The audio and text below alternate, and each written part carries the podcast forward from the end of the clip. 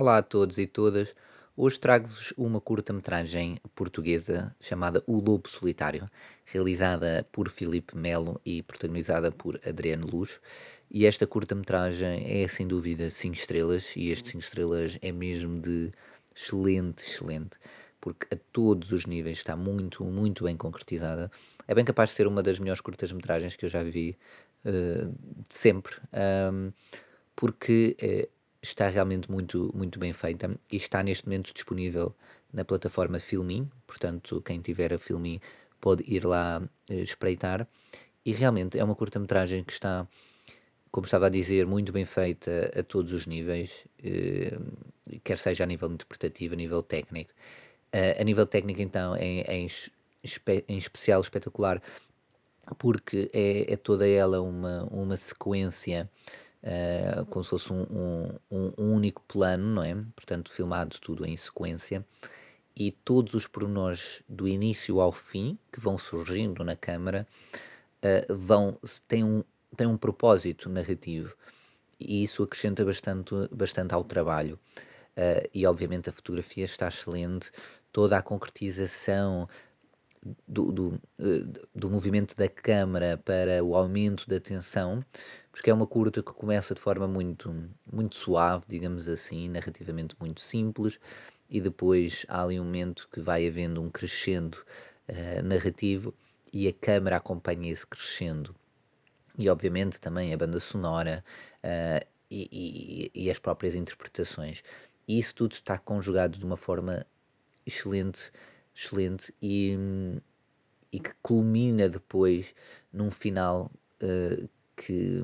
que compõe tudo muito bem, e portanto, sem dizer aqui muitos, eh, muitos spoilers, a parte eh, interessante também desta curta é que, para além da parte, obviamente, técnica, que está muito bem desenvolvida, e das interpretações, pr- principalmente de, de Adriano Luz, que é o, o protagonista nesta, nesta trama, é muito engraçado ver como a parte narrativa não é de todo um, um ponto mais fraco ou um ponto. ah, porque por vezes não é, temos coisas que tecnicamente estão muito bem, muito bem feitas, muito conseguidas, ah, mas depois narrativamente são bastante simples ou, ou, ou que não conseguem dar assim nada de novo ou trazer nada de novo, digamos assim, mas aqui não é o caso. Ah, e também ao contrário, obviamente, às vezes histórias muito bem desenvolvidas, mas que tecnicamente um, principalmente em curtas metragens, às vezes os trabalhos falham, e, ou porque não há muito budget, muito orçamento, ahm, mas aqui não é o caso. Aqui está tudo em alto nível e é a direção artística, portanto, tudo, tudo muito bem, bem feito, muito bem escolhido. E narrativamente, como estava a falar, a falar, é uma curta, sem dúvida, que traz algo de algo de novo, algo de único, porque consegue manter uma tensão palpável, crescendo e, e que nos últimos minutos cresce eh, exponencialmente e que depois ainda consegue deixar o público na dúvida e o público a pensar se aquela personagem é realmente uma personagem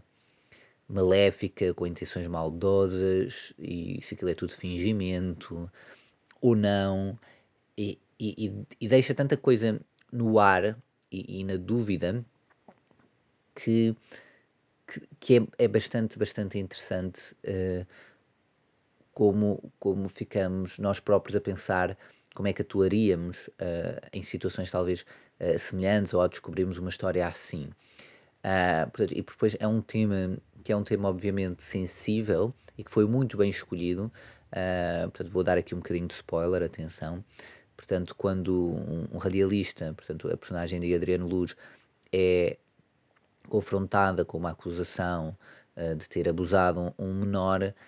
ele diz sempre que não e não se sabe muito bem o que é que foi, o que é que não foi feito, e depois há ali uma ameaça iminente para a sua família, e ele tenta proteger, portanto, não sabemos se a confissão dele é uma confissão forçada, aliás, é forçada, mas se dentro dessa de ser forçada também não tem algum fundo de verdade, ah, e, e- e- e depois, ah, e, o final é muito engraçado ver como aquilo depois uh, se desenrola com, com a chamada seguinte que, que, que está do lado do, do, do radialista e, pronto, e, está muito bem conseguida a nível de, de, de, de, estrutura, a dinâmica da curta está muito, muito bem conseguida, portanto tem aquele momento de introdução, introdução, uh, deixar o espectador uh, estar naquele espaço, é como se estivéssemos ali ao lado dele, conhecermos aquele programa, percebermos o propósito e o tema de, das emoções tudo mais, e depois aquilo conjugado com quando começa, digamos, o desenvolvimento da trama e aquela chamada, etc., já estamos lá. E o facto de já estarmos lá, já conseguimos